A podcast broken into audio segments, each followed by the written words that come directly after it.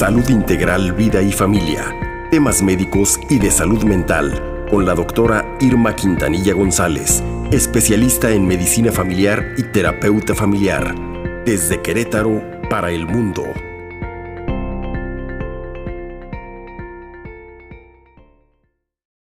Capital Noticias Querétaro, bienvenidos. 7 con 25. Doctora Irma Quintanilla, ¿cómo estás? Muy buenos días, querida doctora. Hoy vamos a andar sangrones porque nos vas a desarrollar el tema.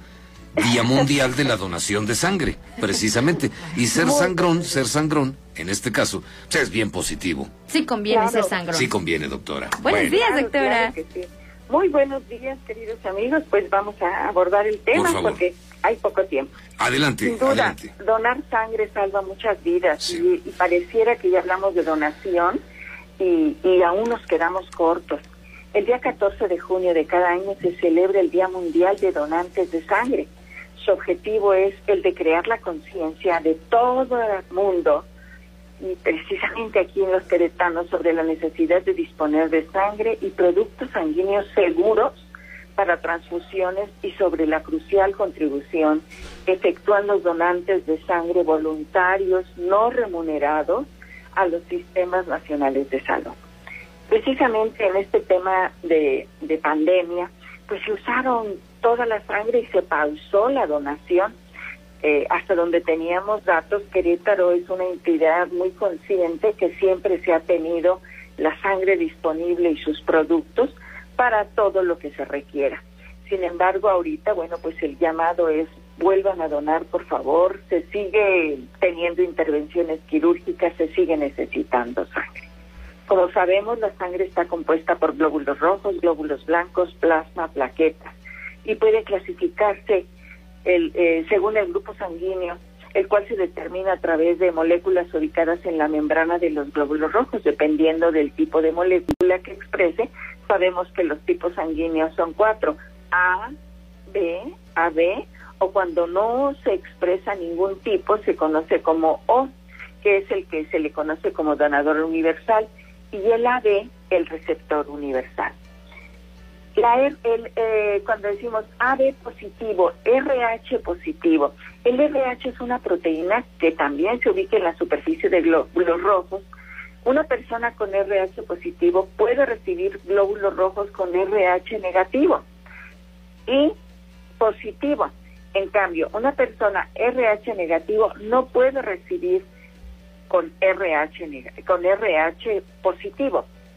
Cuando se transfunde a una persona un tipo de sangre que no es compatible, pues los anticuerpos presentes en el plasma activarán una respuesta inmune contra los glóbulos rojos, ocasionando que estos se rompan. A esto se le llama hemólisis, lo cual puede causar fallas renales o incluso la muerte.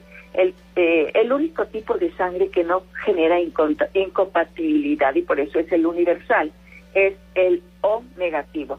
Cuando se transfunde ya que no se crean anticuerpos contra este grupo sanguíneo. Solo el 6% de la población posee este tipo de sangre, por tanto, este es muy escaso en los bancos de sangre. El cuerpo humano, amigos, tiene entre el 50 y 60% de agua, principalmente en tejidos y células. Por ejemplo, en el adulto de 70 kilos eh, tiene entre 35 y 40 litros de agua el volumen de sangre de un adulto llega aproximadamente a un doceavo del peso corporal total. Entonces hablaríamos de que de 70 kilogramos tiene entre 5 y 6 litros de sangre. ¿Cuáles serían los requisitos? Vamos a recordarlos porque luego la gente dice, es que yo no sé si puedo o no donar. Y hay muchos mitos al respecto. Sí, pues es muy, es muy sencillo y, y se tiene que ser sano, eh, en la edad entre 18 y 65 años y pesar más de 50 kilos. Hay que ir en ayunas de 6 a 8 horas, haber dormido más de 6 horas, ir con tiempo disponible para que no estemos estresados al donar, llevar ropa cómoda, pues no haber ingerido alimentos con grasa, incluyendo huevo y derivados de leche, carnes, derivados del cerdo, un día antes en el desayuno, comida o cena y no haber consumido alcohol. ¿Quiénes no pueden donar? Cuando se han tenido procedimientos dentales en las últimas 72 horas, haber sido vacunado en los últimos 28 días, haber sido sometido a, cirugías como serían cesáreas este, y otros procedimientos invasivos en los últimos seis meses. Haberse tatuado, perforado en, los en el último año, porque hay gente que dice, no, yo estoy tatuado, ya nunca puedo donar. Ah, en caso de usar piercings o aretes en sitios como la lengua, nariz, etcétera, pues hay que retirarlos 72 horas antes de la donación. Y, la gente dice, bueno, pero ¿cuánta sangre me van a extraer? También hay mucho miedo al respecto. Eh, pues la realidad es que se dona una ínfima cantidad de, en relación al volumen que les comenté que circula en nuestro organismo.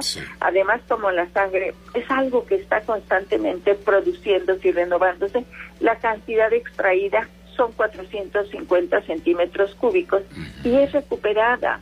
Es el plasma de tu donación se sustituye en tu cuerpo a las 24 horas.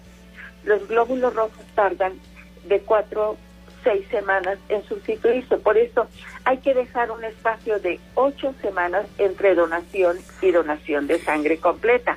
Y pues se recomienda que, que máximo para la gente común y corriente, como nosotros, sea de tres donaciones al año. Yo les comento que hay donadores ya muy, muy conscientes y ellos realizan cada dos meses, dos meses y medio esta donación. Yo, yo aquí les digo, después de donar, ¿qué tiene que hacer la gente? Pues reponer los líquidos, ingesta abundante de líquidos, no tomar bebidas alcohólicas, no fumar durante las dos horas siguientes, no hacer ejercicio físico intenso, porque bueno, pues se va, el organismo lo va a resentir y sabemos que los glóbulos rojos transportan la, hemoglobina con sangre, oxihemoglobina, y bueno, pues esto lo puedes hacer sentir más. Eh, evitar actividades laborales, laborales que impliquen riesgo y en caso de estar mareado después de la, de la donación, pues hay que recortarse, colocar las piernas hacia arriba y también mantener la compresión en el brazo más o menos una hora. Muy bien.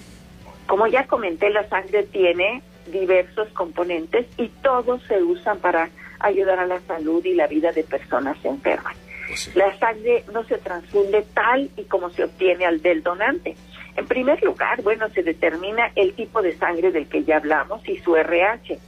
Y posteriormente se realizan una serie de análisis que garantiza que la sangre es apta para su transfusión. Por eso cuando alguien vaya a recibir una transfusión, tenga confianza. Fue todo un proceso primero de gente que quiso que quiso dar eh, parte de sí misma para la salud. Una vez que se analiza la sangre, se fracciona obteniendo así diferentes componentes, pues los hematíes, los glóbulos rojos, el plasma y las plaquetas. Estos componentes sirven para atender, amigos, las necesidades y dar a cada enfermo solo aquel componente que le hace falta. De este modo, una mayor proporción de pacientes serán los beneficiarios.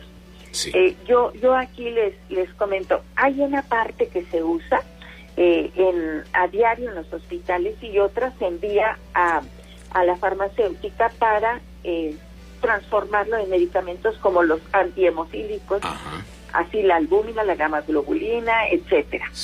El plasma congelado, entonces, que, que luego nos, nos dicen, eh, necesito plasma congelado para tenerlo ahí. No sabemos en qué momento alguien va a tener la necesidad de este importante. Hay gente que dice, bueno, yo solo voy a donar si es para mi, mi familiar y aquí vienen y creen que tu sangre se la van a poner a tu familiar. Ah. Mm. No es así, no es así. Tiene que tener todo este proceso para que la sangre que, que reciba sea la, sea la adecuada, ya sea sangre total o las fracciones que les, que les comento.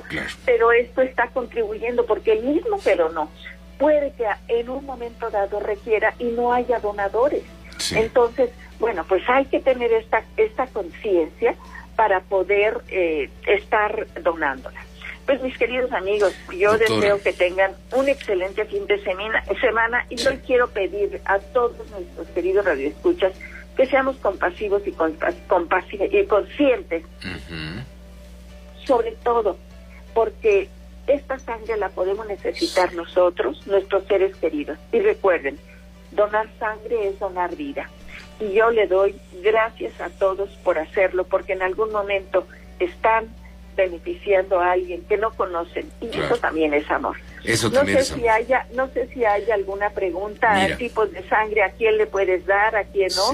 Ya lo decía, el donador universal o positivo, el receptor universal AB positivo, que es el de los reyes, decían, porque es el que, el que tiene A, B positivo. Dígame si, hay alguna duda. Yo ya me quedó muy claro lo que te iba a preguntar, nos los has dicho totalmente. Es una, es una capacitación lo que nos acabas de dar. Hay que ir a donar en el momento que sea, cubriendo estas expectativas. Llegas al banco o al hospital o al, sitio donde vas a donar, ahí te dicen si estás apto o no, y, o te dicen cuándo puedes regresar.